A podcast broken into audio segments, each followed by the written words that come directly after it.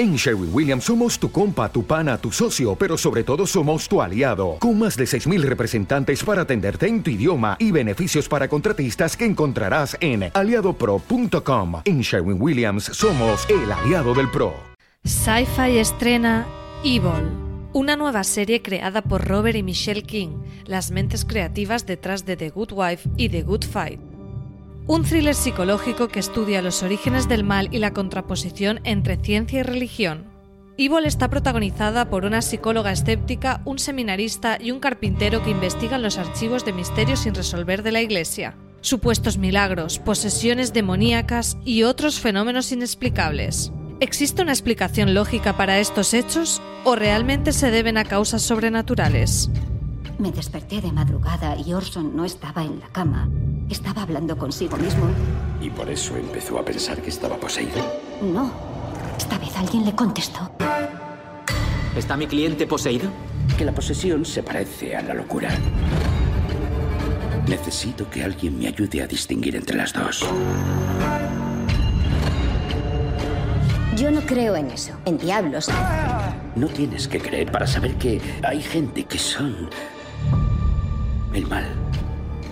Ya puedes ver Evil de Sci-Fi bajo demanda en todos los operadores. Además, los episodios estarán disponibles bajo demanda después de cada emisión hasta el 31 de diciembre de 2020 en todos los operadores.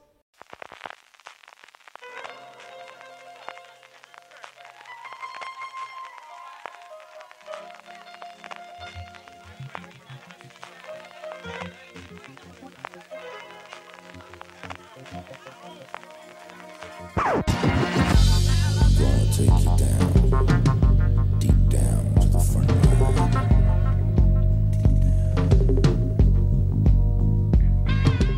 Bienvenidos a Gran Angular, el programa de fuera de serie donde analizamos cada semana un tema de la industria televisiva en profundidad. Hoy es el primero del que ya es acostumbrado, lo hicimos también en el 2019, repaso a la actualidad de las series españolas, de la producción española, de qué nos va a llegar durante este 2020 y empezamos por el gigante rojo. Netflix nos trae ni más ni menos que 14 series de las que están anunciadas, será mucho más cuando acabe el año, pero a día de hoy, en este enero de 2020, sabemos que nos van a llegar 14 series, 5 de ellas son regresos, nueve de ellas son nuevos estrenos y para hablar de todas ellas, de cuáles nos apetecen más, de cuáles no podemos esperar a que lleguen, de cuáles tenemos nuestras dudas, pero igual a ver qué ocurre con ellas finalmente, tengo conmigo a Valentina Morillo. Valentina, ¿cómo estamos? Estoy muy bien, no resfriada como tú tenemos un virus en fuera de series. Mira que trabajamos desde casa, pero se contagia por Slack.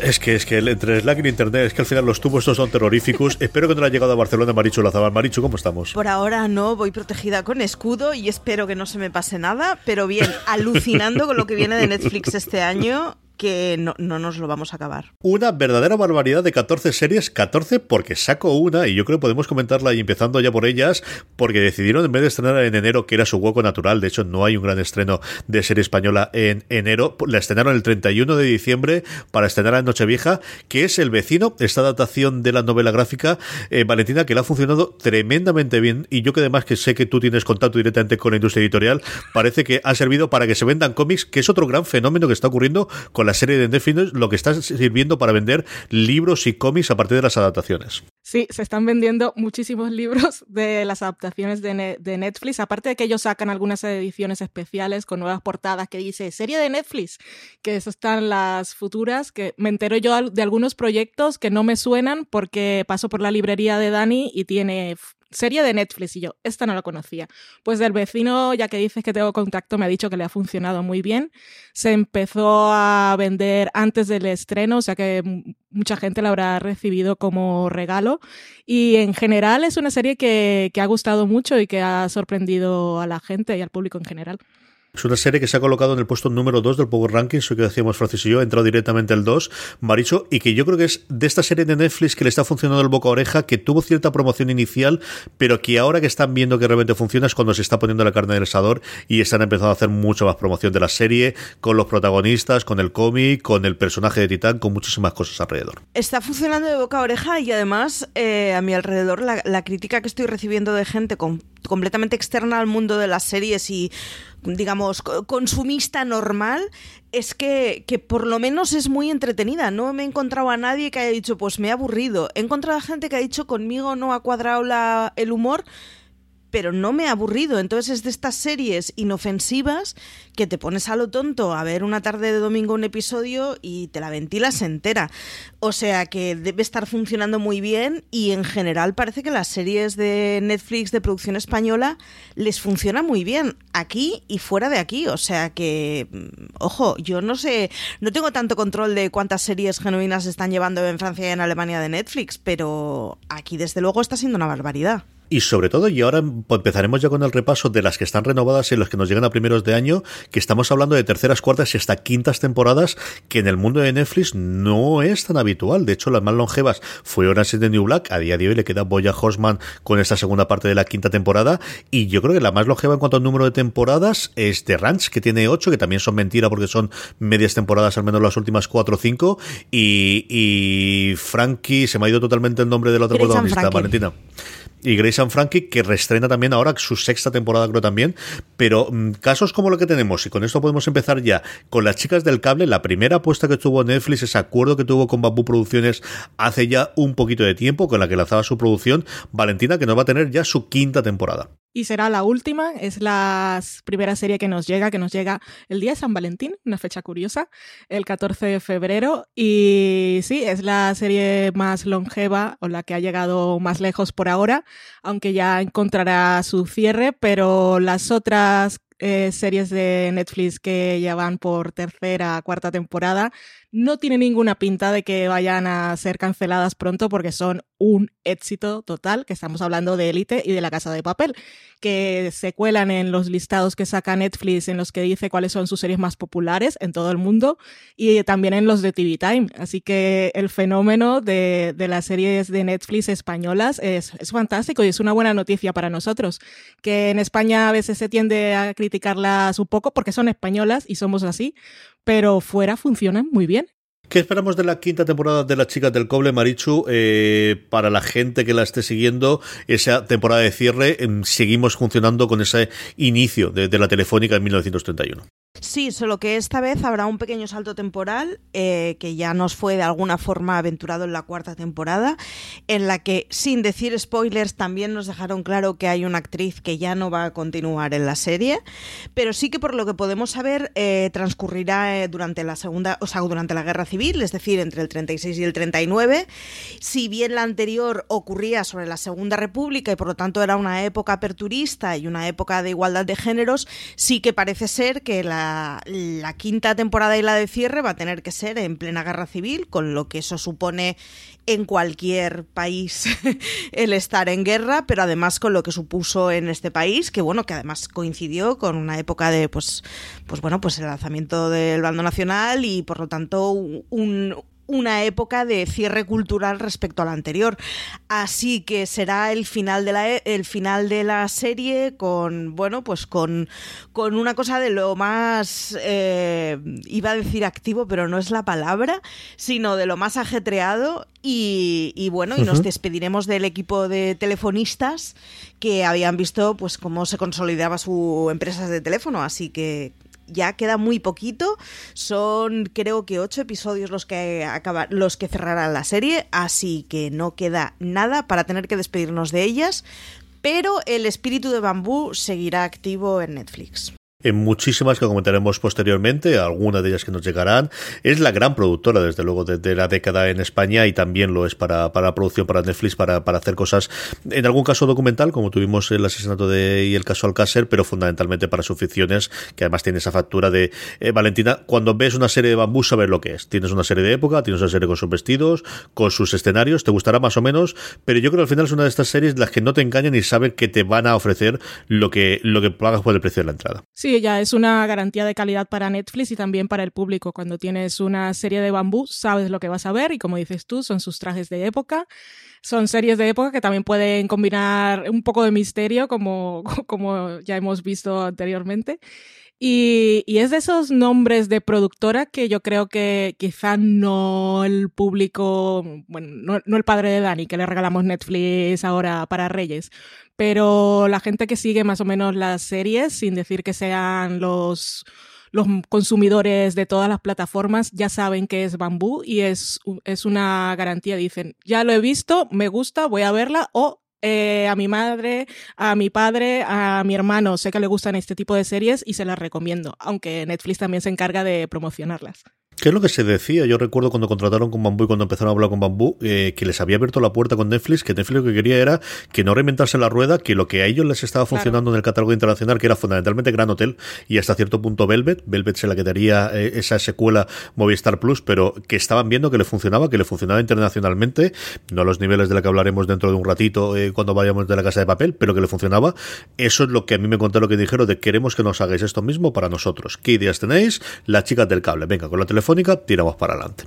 Algo parecido yo creo que ocurrió sobre cuando fueron los creadores de Elite para darle esta vuelta de tuerca a las historias de adolescentes que siempre han funcionado, siempre funcionarán, pero que desde luego aquí ha sido un absoluto y total bombazo. Tenemos estreno, mes confirmado, pasamos del febrero, de ese 14 de febrero de las chicas de cable a un marzo todavía sin, eh, sin distinguir, sin definir exactamente. En marzo tenemos una fecha clave desde luego a nivel internacional que es el 31 de marzo con la ampliación a los países de Europa Occidental y en concreto en nuestro caso para España de Disney Plus, así que no sé si querrán hacerlo en torno a esa fecha o alejarse. El caso es que nos llega la tercera temporada de Élite. Valentina, ¿qué nos trae esta tercera temporada de Élite?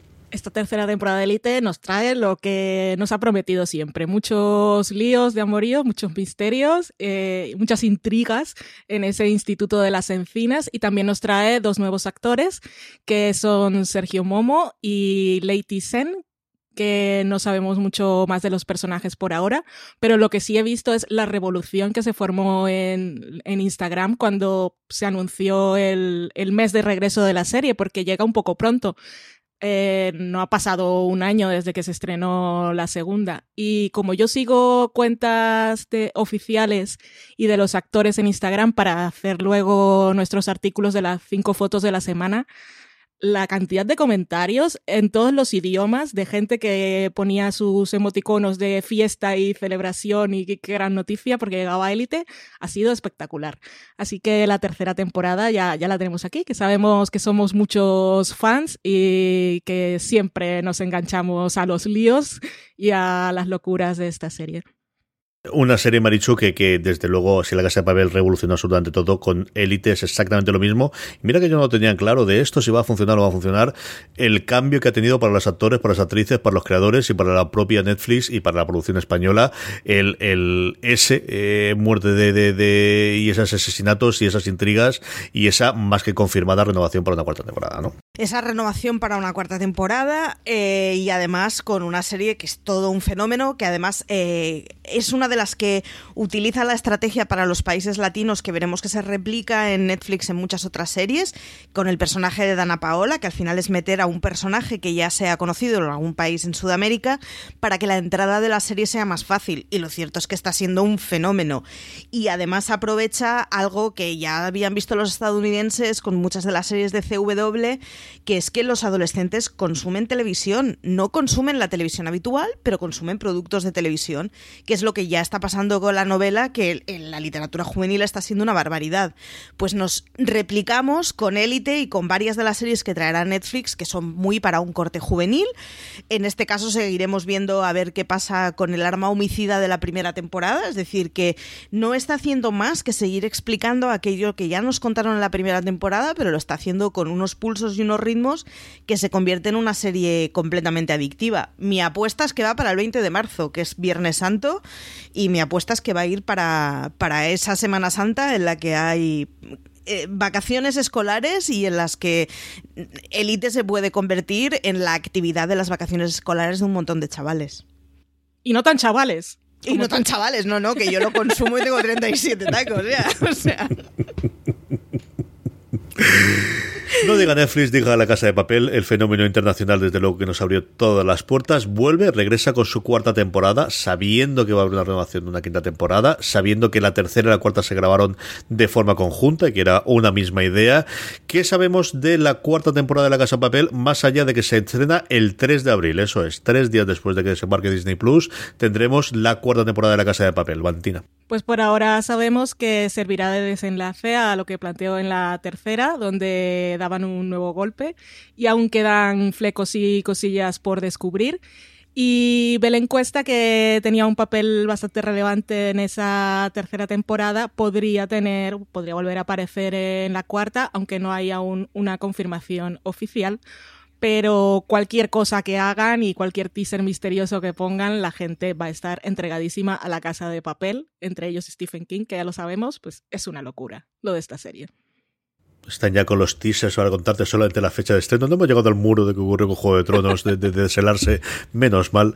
Pero sí, eh, dicho, el fenómeno total y absoluto, con sus máscaras de ley, con sus monos rojos icónicos, con todo el fenómeno que se está haciendo en juegos de mesa, en adaptaciones, en libros que están saliendo ya, y desde luego el, gran fenómeno de la década en, la producción española. Es el gran fenómeno, de hecho, eh, su creador Alex Pina ha fichado para Netflix, como ya veremos eh, va a hacer más productos o más series para Netflix en ya. En 2020 Alex Pina mm, va a desembarcar con tres series para Netflix, que es una barbaridad para un solo creador. Ha sido todo un fenómeno. Las caretas de Dalí las estamos viendo por todo el mundo. De hecho, es que desde que hemos empezado el podcast estoy intentando darle vueltas en qué serie o programa vi ya incluso el cachondeo o la broma de a qué cara correspondía, pues no, palurdo, esos Dalí, quién es Dalí, y era algo a americano, en lo que de hecho la referencia de conocer a Dalí era a través de la casa de papel, que es un poco lo que está pasando con Dalí, pero lo que está pasando también con el Bella Chao,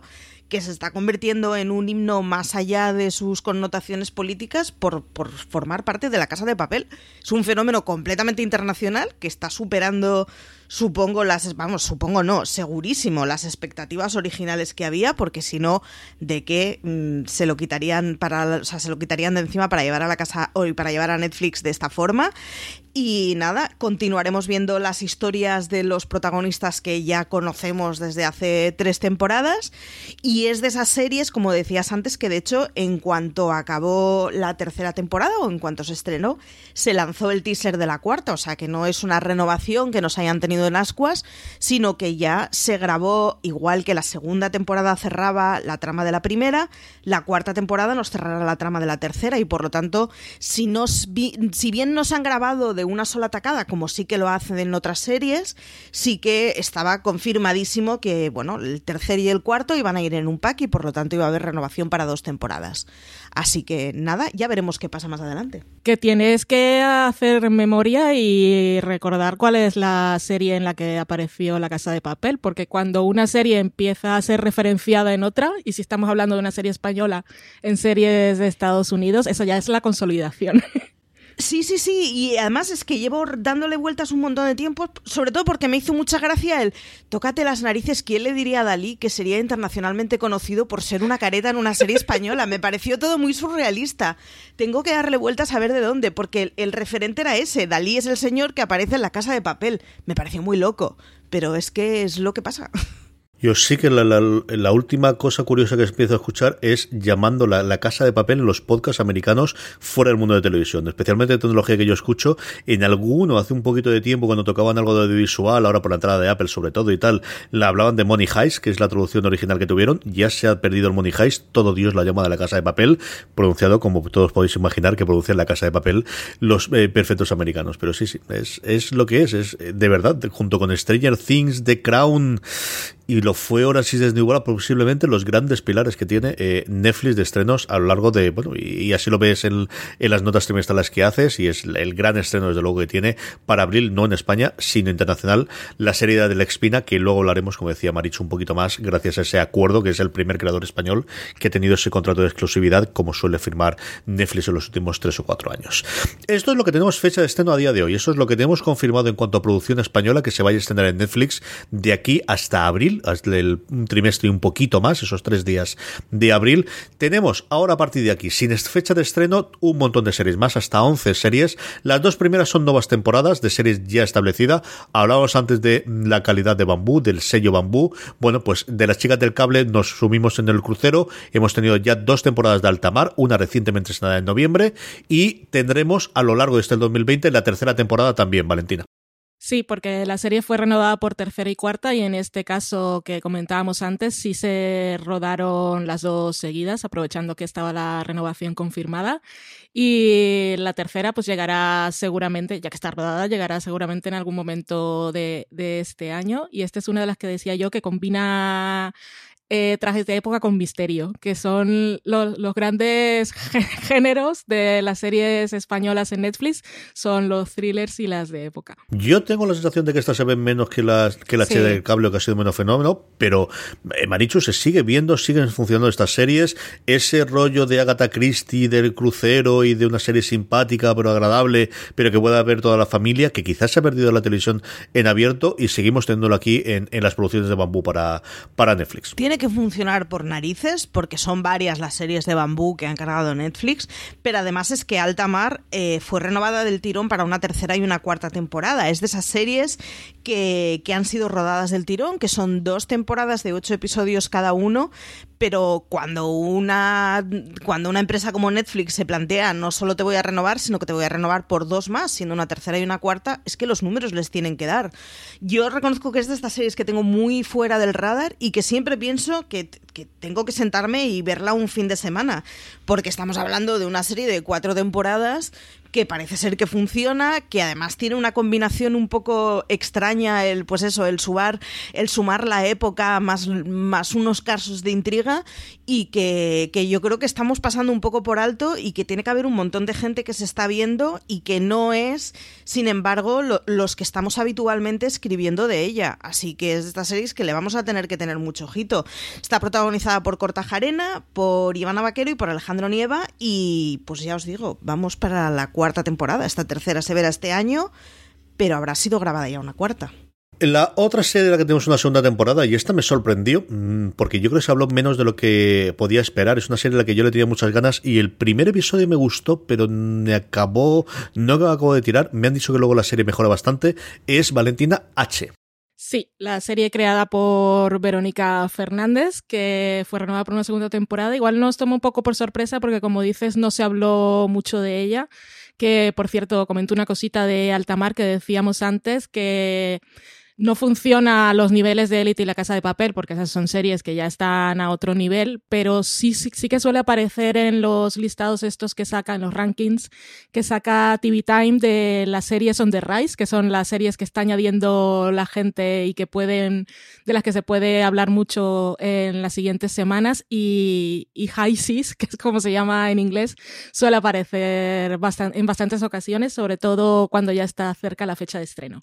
Pero hablábamos de H que está protagonizada por Adriana Ugarte y, ahí tendremos la segunda temporada, que, como decís, no, no se habló mucho de ella, incluso nosotros no hablamos mucho de ella que era una historia un poco más un poco más oscura en esa Barcelona de los años 60 y con esta historia del mundo de la de, de los carteles, vamos, de la introducción de la cocaína en Europa en el puerto de Barcelona pero, pero si Netflix la ha renovado es porque le funciona, porque ellos palos de ciego no dan y con las cancelaciones eh, ya no tienen ningún reparo últimamente.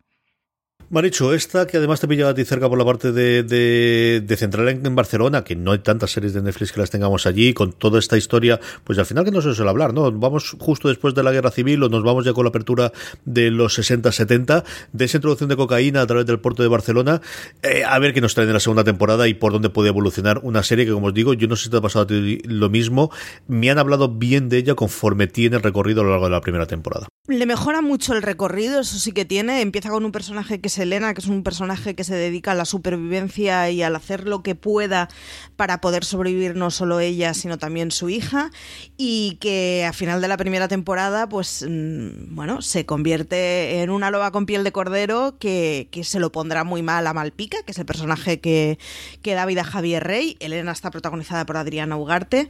Es una serie que, como ha dicho Valentina, ocurre en la Barcelona de los 60, pese a que ha sido grabada no solo en Barcelona, sino también en pueblos de alrededor.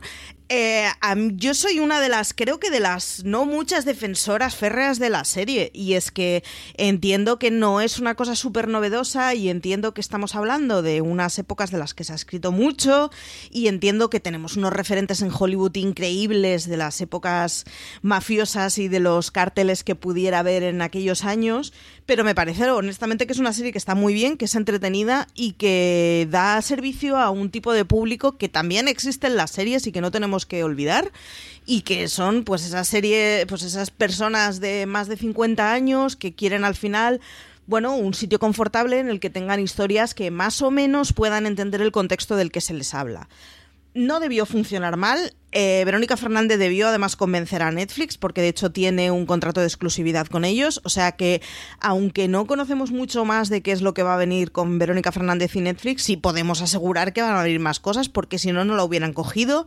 Es lo mismo que han hecho con Alex Pina, pero es lo mismo que harán con series que, de las que hablaremos ahora de Manolo Caro. O sea que Netflix al final no solo está haciendo series en España, sino que está cogiendo a gente que descubre mediante series para las que ha pillado en España se los queda y se los queda como creadores para su propia etiqueta.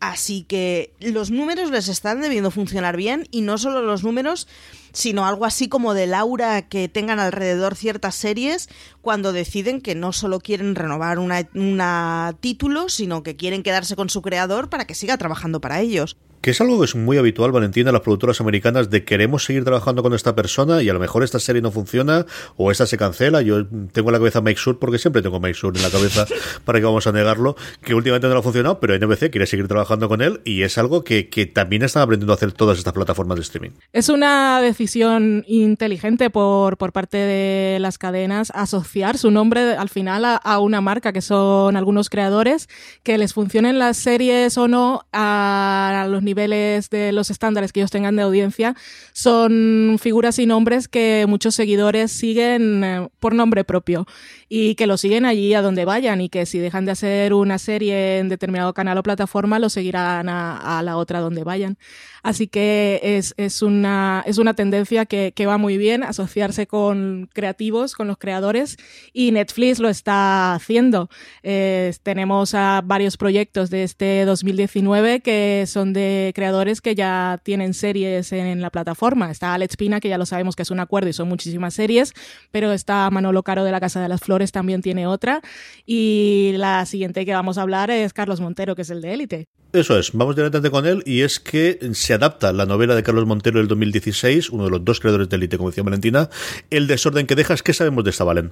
De esta, esta es una de las que me da más curiosidad y ya confieso y hago spoiler, que es de la que le tengo más ganas. El desorden que dejas, como decía, está basado en una novela de Carlos Montero, supongo que en la época en que aún tenía tiempo para escribir novelas, porque ahora con todo lo que hace es más complicado, ganó el premio Primavera en ese 2016. Es un thriller psicológico que está ambientado en un pueblo de Galicia y que me parece bastante interesante. Lo que plantea es que hay una profesora de literatura que acepta ir a, otra profesora de literatura que se ha suicidado en ese pueblo de Galicia de, donde, donde había nacido su marido.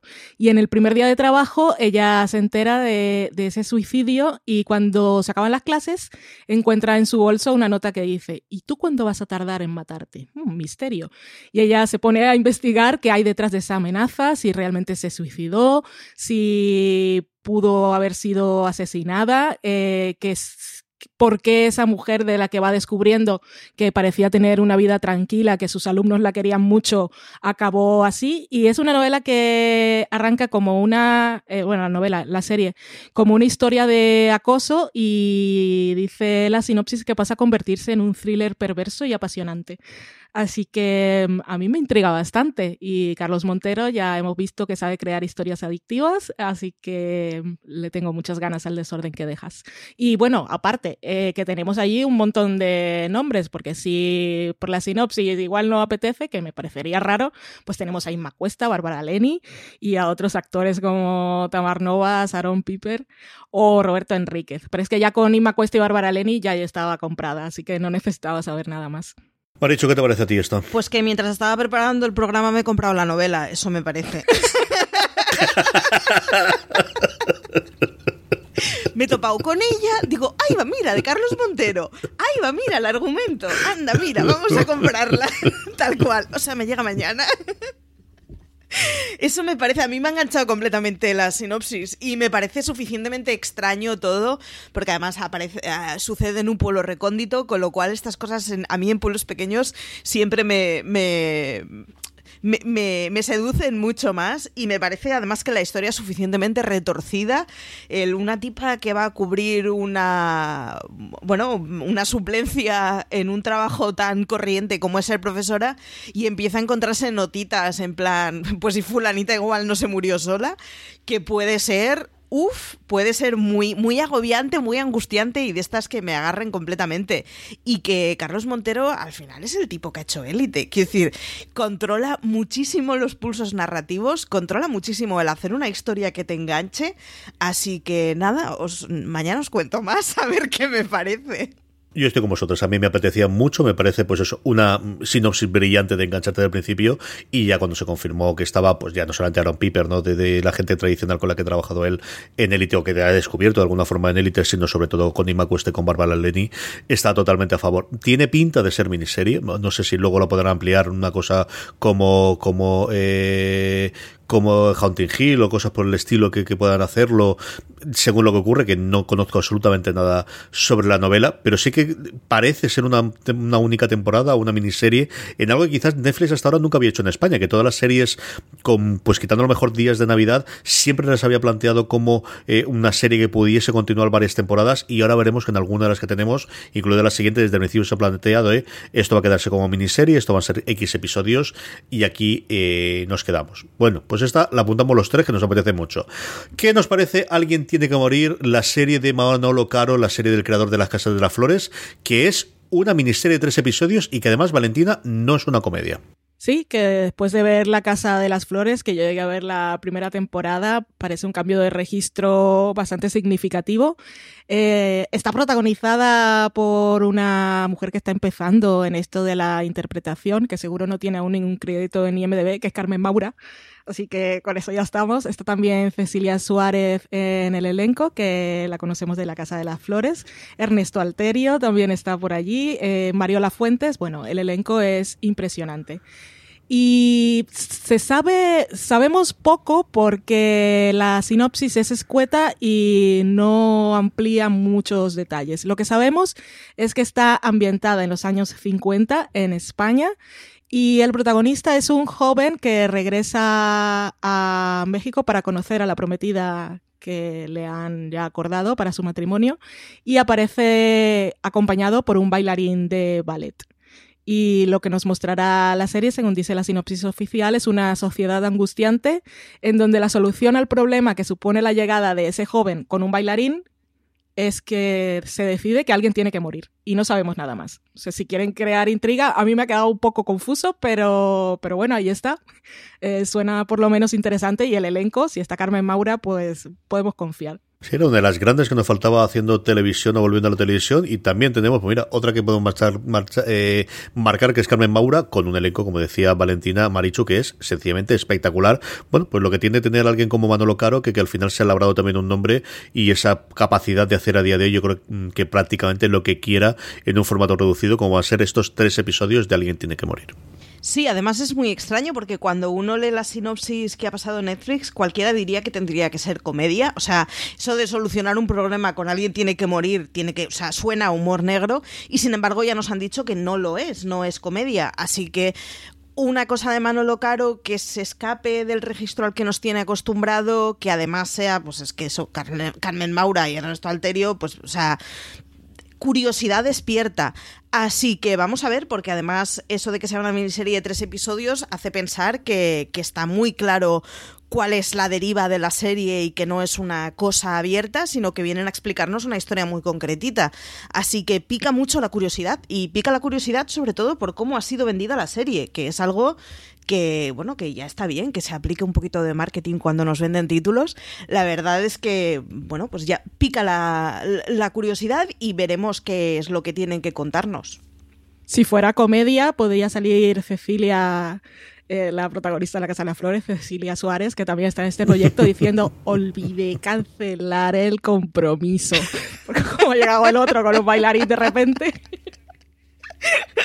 Eh, Valeria, yo creo que esta puede ser el tapada, yo creo que esta es la que puede ser un bombazo como lo fueron ya las novelas de Elizabeth Benavent en su momento. Ha tenido algún que otro problemilla en, la producción, que ahora nos lo comentaba Valentina, es al menos la primera eh, basada en la tecnología de Elizabeth Benavent, que además está como consultora creativa, sea lo que sea que quiera decir eso, Valentina, en el proyecto. No sabemos qué quiere decir, pero bueno, si, si está vinculada, eh, suele ser cierta garantía también de que la adaptación va a tirar más o menos, va a ser de alguna manera fiel o está aprobada por, por el autor, en este caso autora, y Elizabeth Benavent es un éxito de ventas. Y de esto sabes tú también, FJ, porque si no me equivoco, Lorena Gil, es que la tienes en tu casa, es súper fan. Así que hay mucha hay mucha curiosidad, eh, ya que es una serie que bueno que las obras funcionan muy bien, eh, ya tiene un público garantizado y habrá que ver qué tal funciona la adaptación, que la producción corre a cargo de Plano a Plano, que es otra de las productoras muy activas en España. Y lo que nos ofrecen va a ser una historia muy visceral y crisis y amoríos y una historia de amistades y crecimiento que, bueno, es una historia muy femenina también. El guion está a cargo de María López Castaño, que es la creadora.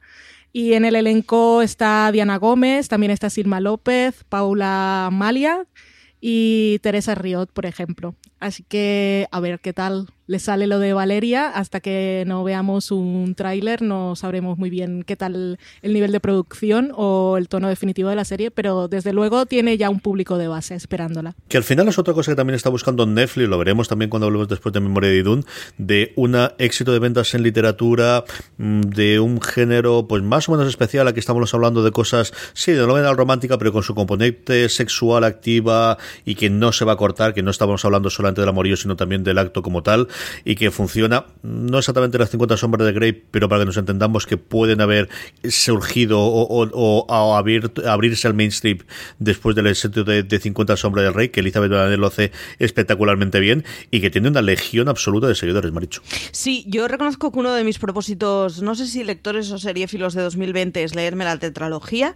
Es de estas que se me escapó cuando se fueron publicando, pero que sin embargo veía un montón de conocidas alrededor que la estaban leyendo que no suele calarme muy fondo en libros, pero sin embargo que me engancha completamente en series.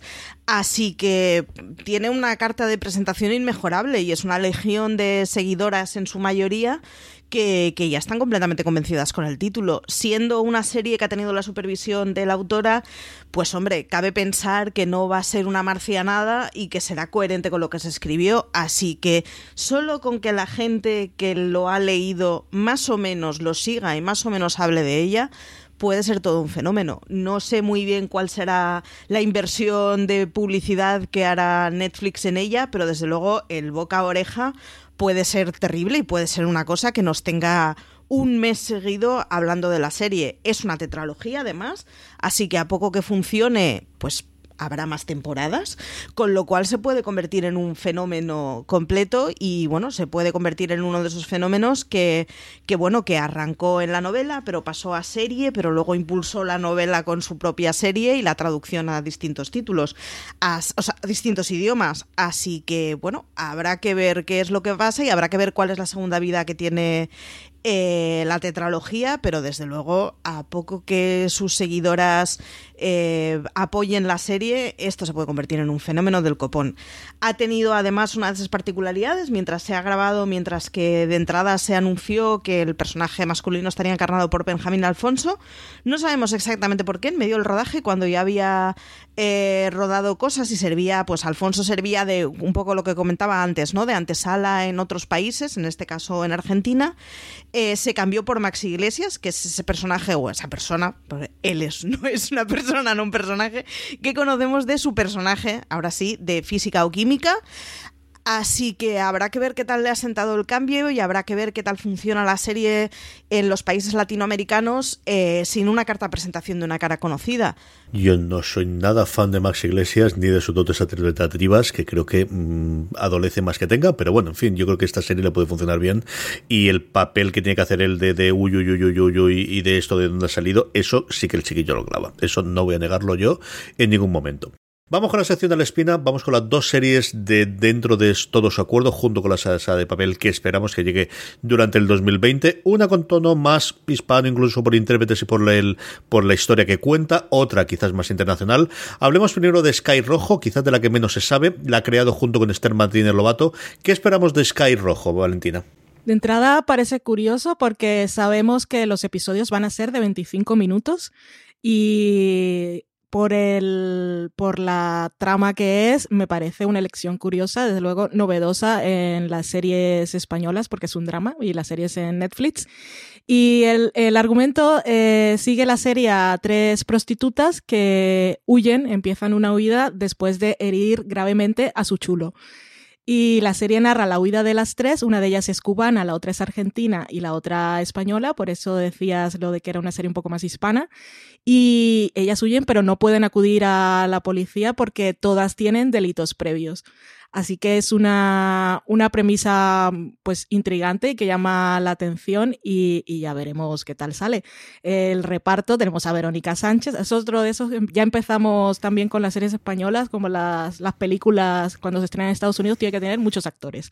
Aquí tenemos a Verónica Sánchez, tenemos a Miguel Ángel Silvestre, tenemos a Enrique Auquer y las otras, Verónica Sánchez será una de las prostitutas, la española, eh, la cubana será Yani Prado y la argentina será Lali Espósito, que es actriz y cantante argentina, o mocatriz, como dirían los de Ojete Calor. Ahora, la cita de Alex Pina, que hemos copiado aquí en el guion, yo tengo que leerla porque, porque tengo que leerla, para que todos, todos la escuchéis. Eh, Sky Rojo es un caballo de Troya que irrumpe en la pantalla con la carcasa del hedonismo, la estética y la acción, pero donde subyace el calado turbio y los dilemas que harán oscilar al espectador en esa misma ambigüedad moral. Ahí os quedáis yo creo que sería incapaz en cinco vidas de haber dicho una frase de esa para definir cualquier cosa. Pero por eso él, él es a la espina y yo no. Sí, una espina que está confiando en Melónica Sánchez después de haberla tenido en el embarcadero, que al final recordemos que también es una creación no para Netflix porque fue justo antes de, firmar el contrato en exclusiva, tanto de, de Espina como Esther Martínez de Lobato para Movistar Plus. Además, esta misma semana se estrena su eh, segunda y ya última temporada y una Verónica Sánchez que está teniendo, pues eso, un resurgir después de haber sido, pues, eh, la actriz en Los Serranos y sus primeras temporadas. Y bueno pues la actriz de moda durante esos años en España haber yo creo que pasado por pues no sé si por teatro o desaparecer y volver a estar desde luego eh, en plena actualidad Marichu, ¿qué le esperamos a este Sky Rojo? Pues mucha angustia. Eh, al final, de lo poco que sabemos es que se trata de una persecución en donde tres mujeres están, pues, entre perseguidos por sus proxenetas y sin poder acudir a la policía porque, bueno, pues cada una de ellas es buscada por alguna cosa y, y por lo tanto se encuentran muy a la desesperada. Así que es de esas series que no tengo muy claro eh, cómo funcionarían para más temporadas, pero que sin embargo su primera temporada eh, pues tiene pinta de ser muy rápida. Hablamos además de una serie de 25 minutos que me ha parecido eh, un poco extraño. Sí que han sido acordadas dos primeras temporadas, así que podemos asegurar que habrá 16 episodios de 25 minutos que estarán en dos partes. Es de esas series además que ha sido rodada en Canarias, pese a que se supone que sucede en Cuba, así que no sé muy bien cómo habrán hecho el invento, pero si te pones a buscar por la red se ha hecho bastante seguimiento de cuáles han sido las localizaciones que han tenido. Así que nada, pues dos temporadas más. Volvemos a una serie que es de factura española y que no solo va a tener una sola temporada. Así que Netflix está cargando un montón de series por el camino, pero las españolas parece ser que calan y parece ser que, en esta hay un proyecto más allá de, de bueno, pues la primera temporada que tendremos. Nada, otros 16 episodios que nos cargaremos pues entre este 2020 y supongo que el siguiente año, así especulo sin tener mucha idea muchos nombres conocidos. Eh, tenemos a Miguel Ángel Silvestre, que viene es el Miguel Ángel Silvestre de después de Sensei 8, ojo, que no es lo mismo que el previo. Pues una huida de tres señoras que tendrán que funcionar por la supervivencia, así que intuyo yo que habrá pues mucha angustia, mucho agobio y mucha acción. Yo coincido con vosotros que lo del formato de 25 minutos creo que es una buena idea. A ver qué tal les funciona. El otro proyecto de La Espina es más tradicional. Tenemos 10 episodios en este caso de 60 minutos. White Lines era un proyecto que él llevaba, por lo que se leyó y se en su momento, bastante tiempo en el cajón, con un elenco, en este caso Valentina, tremendamente internacional. Eh, sí, tenemos un elenco bastante internacional, así que me aventuraría a decir que será una serie rodada en inglés. Eh, tenemos a Laura Haddock, a quien vimos en Guardianes de la Galaxia, que no recuerdo el nombre de su personaje, pero si no me, si no me equivoco, era la de las antenitas. Está también por allí Daniel Mays, que hemos visto en Rock Ones. Eh, Lawrence Fox, Angela Griffin y Juan Diego Boto, que también sabemos que habla muy bien inglés, así que será un proyecto curioso. De Canarias, donde estaba Sky Rojo, nos vamos un rodaje en Baleares. Y esta historia tengo que reconocer que me interesa mucho menos que, que, otras y que me recuerda un poco, aunque seguramente no tenga nada que ver, a esa serie que sacó el año pasado Idris Elba del mundo de la noche. Y en este caso lo que nos ofrece White Lines es, eh, nos dice que 20 años después de haber desaparecido, eh, aparece en Ibiza el cuerpo de un DJ de Manchester y su hermana será quien intente descubrir qué ha sucedido y en ese proceso de investigar tendrá que meterse en el mundo de la noche y la experiencia extrema de las discotecas. Estas son, son las historias que a mí no suelen llamarme la atención de entrada, pero a ver qué tal a nivel de realización y, bueno, que es curioso que tenga ese elenco tan internacional. dicho en este caso un thriller y no con niña muerta, sino con adulto muerto y con hermana que va a investigar.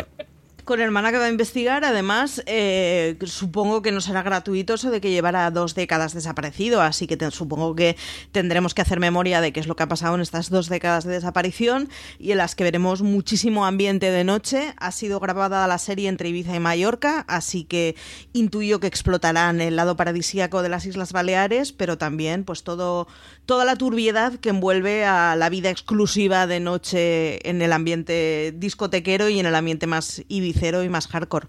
Que yo reconozco que estoy un poco como Valen, que a mí de entrada pues reconozco que la premisa discoteca ibicenca me da un poquito de pereza, pero la desaparición y el hallazgo de un cuerpo muerto entra un poco en mi, en mi, en mi rango de intereses, así que sospecho que será de estas que acabaré ciscándome el mismo, episodio, el mismo fin de semana en el que salga. Son 10 episodios de una hora, como habéis dicho, que un formato extraño, porque 10 episodios y no 8, y además de una hora y no de 45-50 minutos, pues vamos a ver qué es lo que nos tienen que contar. De Thriller a Thriller, que yo creo recordar que es la última que se ha comunicado que estaba en producción, El Inocente, creada por Oriol Paulo y con un elenco que a mí me parece sencillamente espectacular, Valentina. Sí, el elenco son Mario Casas, Aura Garrido y Alexandra Jiménez, vendida ya y comprada.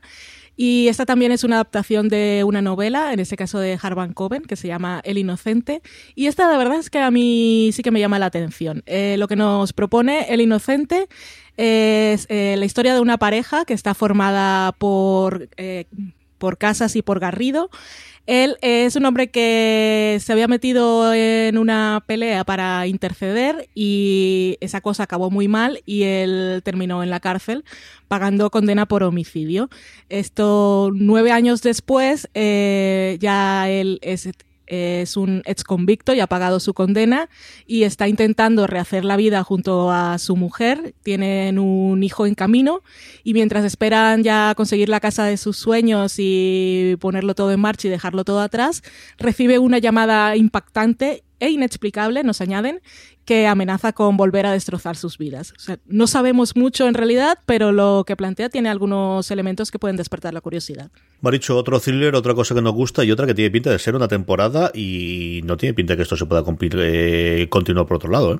No, parece ser que es una historia muy concreta. Volvemos además con una adaptación de novela. Es una barbaridad lo que está pasando de beber de literatura para hacer series. Eh, y no parece que vaya a tener mucho más recorrido, aunque reconozco que yo a Harvan Coven le tengo poco rastro seguido y no me atrevo a aventurar mucho más. Pero sí, parece ser que volvemos con los thrillers, parece ser que va a venir un 2020 con muchas cosas oscura y producida en España. Recordemos que las cosas de producción de Netflix que eran así un poco más oscuras y que eran europeas solían venir muchas de Francia. Parece ser que 2020 va a ser un año de thriller español, así que vamos a ver hacia dónde nos conducen. La siguiente que tenemos es una miniserie de seis episodios inspirado en el relato de Jack London, que en otras circunstancias, es decir, hace 10 años hubiese sido una película de Mateo Gil, lo tengo más claro que el agua, pero que aquí no, va a ser seis episodios que se va a llamar Los favoritos de Midas, Valentina. Sí, eh, está dirigida por Mateo Gil y Oscar Santos. El guion lo escribe el propio Mateo Gil en compañía de Miguel Barros. Y esta serie es un thriller y lo que nos propone es una historia en la que los protagonistas eh, son sometidos a una extorsión por parte de un grupo que se hace llamar los favoritos de Midas y los obligan a matar a una persona al azar en una fecha señalada y se irá añadiendo una nueva víctima periódicamente hasta que se consiga una suma de dinero. Lo más llamativo de esta miniserie, que es Los favoritos de Midas, desde luego es su elenco, en el que tenemos a Luis Tosar, Marta Belmonte, Willy Toledo, eh, Marta Milans, Carlos Blanco y Bea Segura. Marichu, ¿este qué te parece? Pues que si me mezclas Jack London y Luis Tosar, soy, soy vamos, soy carne de, espectadora de esa serie completamente.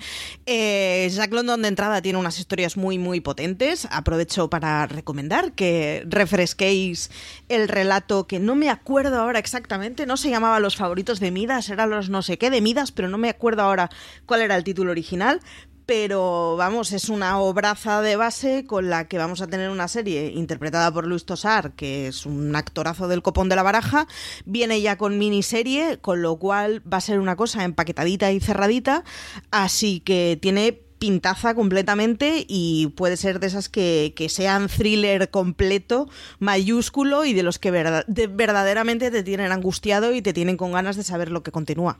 Está mirando aquí, sí, que la traducción que me parece a mí, desde luego, los eh, es igual, es los favoritos de Midas. No sé si habría alguna traducción anterior que lo tomase otro nombre o que lo hubiesen cambiado favoritos por otro nombre. La que aparece ahora mismo en Anaya Juvenil e Infantil, sí, los favoritos de Midas.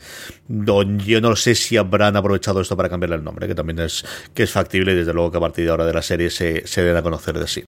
Hablando de adaptación y hablando de, novelas, nos quedan solamente dos. Una de ellas, yo creo, de las más esperadas. Eso sí, en formato de animación, la, traslación a la pantalla de Memorias de Idrun, de, eh, basada en la trilogía y especialmente de la novela gráfica que salió, de las novelas de Laura Gallego. Valentina, ¿qué, ¿cómo funciona esta primera entrada en el mundo de Idun? Pues lo que dice Memorias Idun eh, es un mundo de fantasía y los protagonistas tienen la misión de salvar la Tierra eh, para ello tendrán que seguir los designios de una profecía y esto los llevará a embarcarse en una trama de amor, duelos a muerte y alianzas. Laura Gallego se encarga también, eh, bueno, está muy vinculada al proyecto en la parte de los guiones en los que es coautora porque tiene interés en que la adaptación sea lo más posible, lo, más fiel posible al libro, eh, aunque tiene en cuenta que el medio es muy diferente. Estamos hablando de animación, pero en este caso lo que dice que es que le va a dar un aire un poco más manga al proyecto lo cual es un poco curioso. dicho, esto es de la que tienen legiones y legiones de seguidores que estaban como locos de ver cuándo se va a llevar Memories de Dune a la pantalla. Pues tenemos al menos este primer acercamiento en forma de mm, eh, animación tirando a manga, como nos dijo la propia Lola Gallego, eh, hablando un poquito de este proceso de adaptación. Legiones de, de, clientes que ya hemos sido completamente captados, que además eh, Memorias de Dune tiene ya una serie de años, con lo cual rompe un poco el patrón este de seguidores que son jóvenes Es decir, Memorias de Idun tiene mucho seguidor joven, pero tiene mucho seguidor que ya pintamos canitas, pero que nos enganchamos a la trilogía en su momento por lo que fuera. Eh, además es de Laura Gallego, que es una de esas autoras que despierta mucha intriga y mucha, bueno, pues ganitas de saber más cosas, porque es de estas autoras que, bueno, es no distante con el público, pero sí que es un poco más misteriosa, digamos, de las que se saben menos cosas. Así que sus proyectos suelen acarrear un montón de curiosidad por parte de los seguidores. Memorias de Idun es una trilogía, es una trilogía además de bastante injundia. Es de estas fantásticas que tiene una construcción de mundo bastante compleja a su alrededor, que, tiene mucho de fantástico y que, bueno, pues que puede convertirse en una marca que, que bueno, que marque un antes y un después a ciertas cosas de Netflix, porque estamos hablando de Estamos hablando de animación, pero además estamos hablando de animación que tira hacia el manga, que es una cosa que poco tiene Netflix, mm, sino nada, eh, que esté en su producción y que esté en su etiqueta con, con, esas características. Bueno, ya veremos a ver cómo funciona y ya veremos a ver cómo funciona sobre todo el peso internacional, porque Memorias de Idun tampoco es una trilogía que haya sido muy traducida. Puede significar la explosión de la obra gallego dentro de bueno, pues más países y más idiomas, pero además pueden, pueden hacerse legión de seguidores. Y por último, esta es una serie que yo creo que se ha quedado trasconejada totalmente en, en, Netflix. No he oído hablar nada sobre el casting de ella y era una de las series que más me apetecía. Recuerdo cuando hicimos el especial del año pasado, del 2019, que más me apetecía porque se acaba de anunciar a final del 2018. Alma, la serie de Sergio G. Sánchez, del, guionista del orfanato, eh, con el guion junto con Teresa de Rosendo y Paul Penn. ¿Qué sabemos de ella? ¿Qué supimos de ella? Y, mala pinta tiene esto, Valentina, que en un año no sepamos absolutamente nada de este Alma. Es que no sabemos absolutamente nada, porque mira que lo he buscado ahora antes de empezar a grabar, porque como a ti, a mí también me llamó muchísimo la atención. Cuando hablamos del proyecto en fueradeseries.com, eh, nos, nos, llamaba la atención porque era la segunda apuesta de serie adolescente de Netflix y que en este caso iba a tirar por el género sobrenatural y un poco de terror. Pero la verdad es que nos hemos quedado un poco con las ganas porque no, no se sabe nada del elenco y ya estamos en 2020. Se anunció esto a finales de 2018 pero la historia vamos a recordarla porque desde luego eh, yo estoy esperando que saquen la noticia pronto y que nos digan alguna cosa porque me, me llama mucho la atención. Alma, que es quien le da el, el título a la serie, es una joven que un día se despierta en un hospital y no tiene ningún recuerdo de su pasado. Eh, y se, despierta en ese hospital después de haber sufrido un accidente de autobús en el que fallecieron la mayoría de sus compañeros de instituto. Y en ese momento ella queda atrapada en un mundo en el que lo siente todo ajeno, que está rodeada de un montón de gente, de padres, de familiares que no reconoce y en un, en un entorno en el que siente que la están engañando constantemente. Así que Alma tendrá que desentrañar esos misterios eh, y, bueno, intentar recuperar o descubrir o recordar cuál era su verdadera identidad. Y, es que no sabemos nada. Y me da, me da mucha pena porque es un proyecto que a mí de entrada me resulta muy atractivo. Sergio Sánchez, que es uno de los guionistas, tenemos ahí en sus créditos el orfanato o lo imposible, así que pues ganas le tengo. A ver si sabemos algo pronto. Y una cosa que no suele ser, hombre, no suele ser en general en televisión, pero ocurre más con Cárdenas en abierto, ha ocurrido años que se han presentado cosas en las upfronts y han desaparecido, pero yo, Maricho, no recuerdo ahora mismo de, de, proyectos ya confirmados que está el guion y que está el este. Es cierto que sin, sin el elenco, pero que lleve un año durmiendo el sueño de lo justo para el ritmo tan acelerado que solo lleva de producción y de, y de emisión Netflix. Es muy raro porque además el corte de la serie es particular. Estamos hablando de una serie que es terror terror además sobrenatural y que además es específico para adolescentes. O sea, estamos hablando de una serie con suficiente personalidad como para si te lanzas a ella apuestes mucho. Y sin embargo llevamos un año de silencio, así que no lo sé, tendremos que stalkear a alguno de Netflix o a Sergio Sánchez para que nos cuente qué es lo que pasa con esta serie de la que se sabe muy poco, pero es una lástima porque apunta muchas maneras y apunta maneras además a ser suficientemente particular como para que los seguidores de la serie sean, vamos, férreos seguidores de ella. Hablamos eso de terror adolescente en Netflix. Misterios. Eh, misterios. Es como lo tiene todo para convertirse en una serie que el fanático de la serie sea muy fanático de ella. Y sin embargo es que no conocemos nada. Silencio absoluto. Estaba hablando aquí que tanto el inicio del rodaje como el estreno están previstos para el 2020, de algunas noticias que había, pero es cierto que no sabemos nada todavía a día de hoy que yo recuerde sobre, sobre el elenco. Es muy raro que no hayamos dicho o que se haya filtrado, ¿no? Que lo haya comentado en nota de prensa de este es el elenco y fecha para inicio de rodaje, estando ya 13 de enero. No sé, esto me sabe, me sabe una cosa rarísima. Valentina, de todas las que hemos comentado, que lo tonto, lo tonto y parecía que no, pero incluido eh, el vecino, hemos hablado de 15 series, ¿cuáles son las que más apetecen? ¿Cuáles son las que ni fu ni fa? ¿Cuáles son las dos quizás, por decirte, dos que, tienen muchas ganas de ver de todas las que nos eh, promete Netflix para este 2020? Yo tengo muchas ganas de ver El desorden que dejas, que es la de Carlos Montero, y también me llama la atención El inocente de Oriol Paulo, y Alma, si nos confirman que estamos ahí, que no sabemos si siguen con ella o no, son las tres series que más me llaman llama la atención. Y la que menos es la de White Lines de Alex Spina por, bueno, por el universo en el que se desarrolla de entrada, pues no me llama, luego puede dar el pelotazo. Así que no sabemos. Pero esas son las tres que yo veré seguro. Marichu. Pues mira, estaba haciendo ahora lista sobre la mesa en lo que repasaba el guion. Eh, que no le tenga gana White Lines. Lo siento, pero es, es, la combinación discoteca de noche que a mí. Y me la acabaré viendo porque pues, hablamos de un personaje muerto en el primer episodio, pues caeré en ella. Ya lo sabemos. Pero de entrada reconozco que es de las que menos me llama. Y de las que más, yo creo que alguien tiene que morir al ser una miniserie tan cerrada, ser de Manolo Caro y no ser comedia, es una cosa que me llama muchísimo la atención y que bueno, que es que está Carmen Maura, hay que verla sí o sí. Eh, yo creo que el favorito de Midas por estar basada en una obra de Jack London es de las que conforme se acerque la fecha me va a llamar más, más la curiosidad y sin duda Memorias de Idún, pero porque claro, Memorias de Idún para mí como obra literaria es un referente y resulta que nos van a hacer una serie de animación, manga, con Laura Gallego, es de estas que veré segurísimo. Yo estoy en la línea de vosotros, ¿verdad? Que me apetece muchísimo, muchísimo ver qué, qué hacen con la, con la novela de, de Carlos Montero. Nos tenéis que contar qué tal está eh, cuando lo leas, Marichu. Y, y, por otro lado, El Inocente, por el elenco, ahí no os voy a negar. O sea, realmente era un casting que, que a mí, Mario Casas, siempre he sido muy defensor de él, pero es que ellas dos a mí me, me, me fascinan, tanto Dora Garrido como Alessandra Jiménez. Luego, la que menos me atrae los favoritos de Midas, pero yo tengo un odio especial a Mateo Gil desde que me hizo en su momento Nadie conoce a nadie, así que ese va a ser complicado que se me quite. Y eso lo confieso abiertamente, como yo creo que toda la generación que jugaba rol en mi época y que vimos Nadie conoce a nadie y tuvimos que responder muchas cosas a nuestros padres después del desastre que hizo este señor en la televisión. Y le tengo mucha manía desde entonces. Y han pasado 20 años y le sigo teniendo la misma manía. El resto, yo no estoy tan tan en contra de Wild Lines, tampoco es la que me apetezca del mundo. Y nuevamente Alma, me apetecía mucho el año pasado y me sigue apeteciendo mucho, mucho este año. Y esto es lo que sabemos a día de hoy, porque queridas amigas y amigos, esto es lo que Netflix tiene confirmado.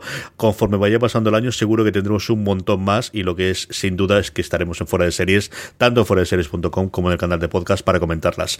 Valentina Morillo, mil millones de gracias por haber pasado esta horita repasando los 19 estrenos que se nos vienen encima, perdóname, los 15 estrenos que se nos vienen encima, que sepamos por ahora de Netflix solo en España, solo de las producciones españolas. Un beso, Valentina, hasta el próximo programa. Un beso para ti, para todos los que nos escuchan y hasta la próxima. Y un beso también, Marichu. Mm, ves diciéndonos qué tal van las novelas de adaptación, porque anda que no tenemos adaptaciones, madre mía de mi alma, que nos vienen de Netflix. Un beso este próximo programa. Un beso. Este fin de semana he hecho la lista de series que va a haber que ver en 2020 y libros que me tengo que leer para las series de 2020 y he acabado respirando de una bolsita de papel. Así que no os digo más.